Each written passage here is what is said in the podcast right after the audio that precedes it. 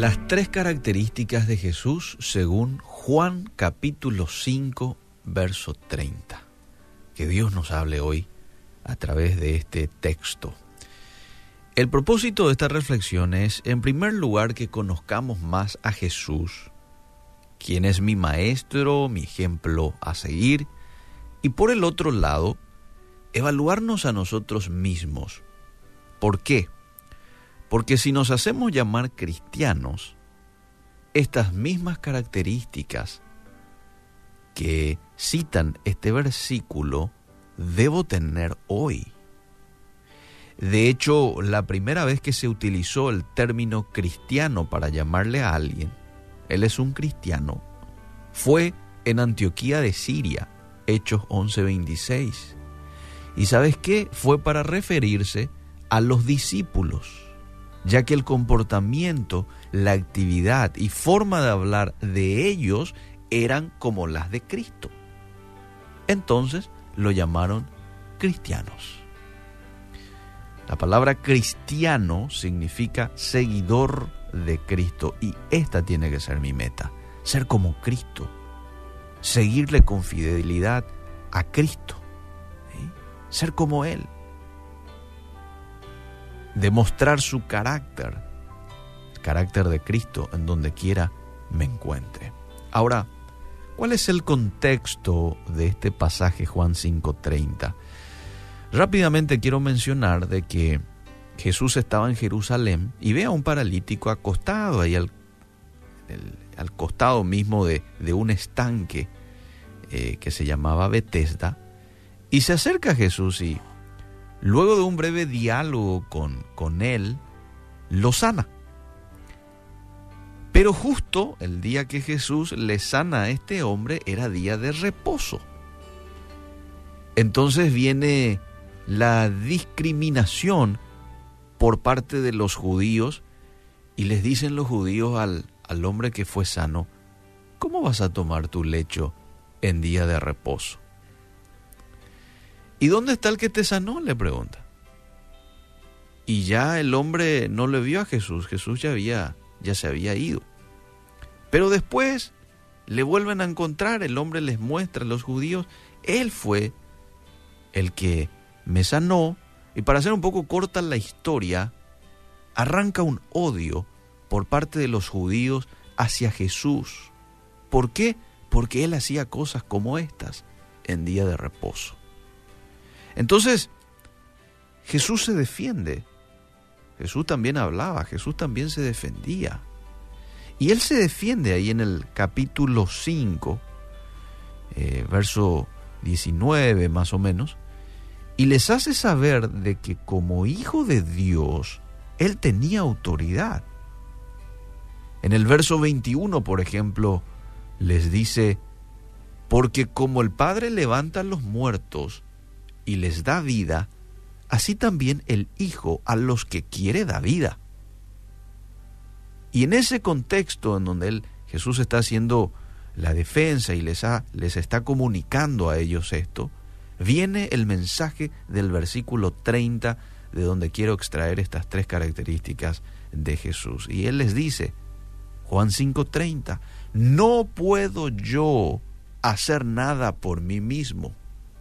Según oigo, así juzgo, y mi juicio es justo, porque no busco mi voluntad, sino la voluntad del que me envió, la del Padre. Quiero volver a leer. No puedo yo hacer nada por mí mismo. Según oigo, así juzgo. Así pienso. Se puede también decir aquí. Así determino. Según oigo, así hago. Y mi juicio es justo, porque no busco mi voluntad, sino la voluntad del que me envió, la del Padre. Y aquí está la primera característica que vemos de Jesús en este texto. No puedo yo hacer nada por mí mismo.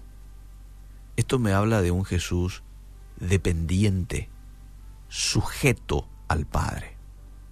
Esta frase nos muestra al Jesús humilde, que a pesar de tener poder de decisión y acción por sí solo, voluntariamente se hizo dependiente del Padre. Y esto es lo que Jesús, Dios, hoy espera que nosotros tengamos, dependencia. Fíjate lo que dice el mismo Jesús en Juan 15, 5. Separados de mí, nada podéis hacer. Como hijos de Dios necesitamos depender de Dios para todo. Yo no puedo vencerle al enemigo sin Dios. Yo no puedo andar en santidad sin Dios. Yo no puedo hablar a otros de Dios sin Él. Lo necesito, pero para todo. Dependencia de Dios. Así era Jesús. Así estamos llamados nosotros a ser. La segunda característica, dice el verso, según oigo, así juzgo. ¿De qué te habla esta frase? Te habla de un Jesús que tenía una relación íntima, una relación continua, ininterrumpida con el Padre. Vemos en la vida de Jesús que en ningún momento cortó esa comunicación con su papá. Dice que según él oía, él tomaba la decisión de algo. Dice que según él oía, pensaba porque todas estas palabras este, significan esto, esta palabra juzgo en el griego es decisión, es pensar, es hacer, es determinación, Entonces él según oía, se determinaba en hacer algo. Según oía, él hacía algo. Entonces cuando vemos a Jesús hablar con la mujer samaritana, por ejemplo, esto está ahí en el Nuevo Testamento, es porque el Padre le dijo, anda a hablar con ella. Cuando se detiene en su camino y se da la vuelta y ve a un ciego estar gritando por auxilio, por que Jesús se detenga, y él se detiene y les pide a los que estaban allí, acérquenle aquí, eso hace porque su padre le dijo, espera un poco Jesús, sanale a ese hombre y después seguí tu camino. Todo lo que Jesús decidía, pensaba, hacía, era porque Él recibía esa indicación por parte de su Padre. De la misma manera estamos nosotros llamados a hacer lo mismo. Actuar, hacer, hablar de acuerdo a la indicación que Dios nos vaya dando a lo largo del día. Y la tercera característica lo vemos en la última parte del texto. No busco mi voluntad, sino la voluntad del que me envió. ¡Wow! ¡Wow! Me encanta. ¿De qué me habla esto? De una total negación a su propia voluntad. Me gustaría usar la expresión, me habla de muerte al yo.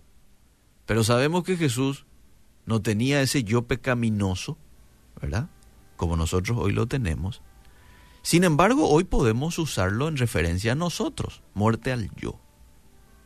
Y de ese yo tenés que morir, tengo que morir.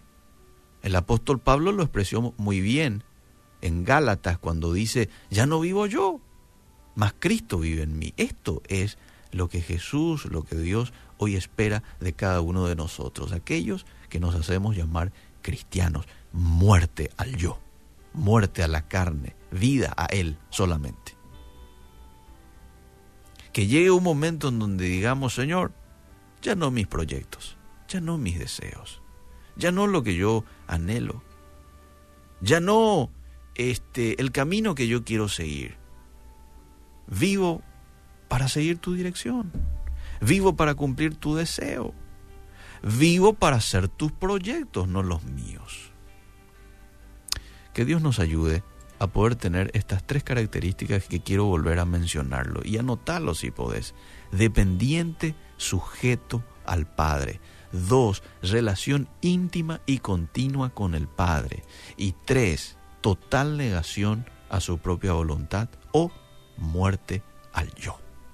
Padre, ayúdanos a poder tener estas características que tú nos has mostrado mientras estabas en esta tierra. Hoy yo quiero ser un hombre dependiente de ti.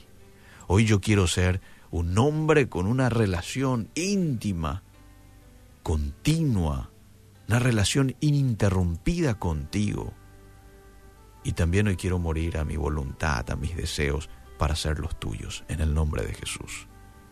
Amén y amén.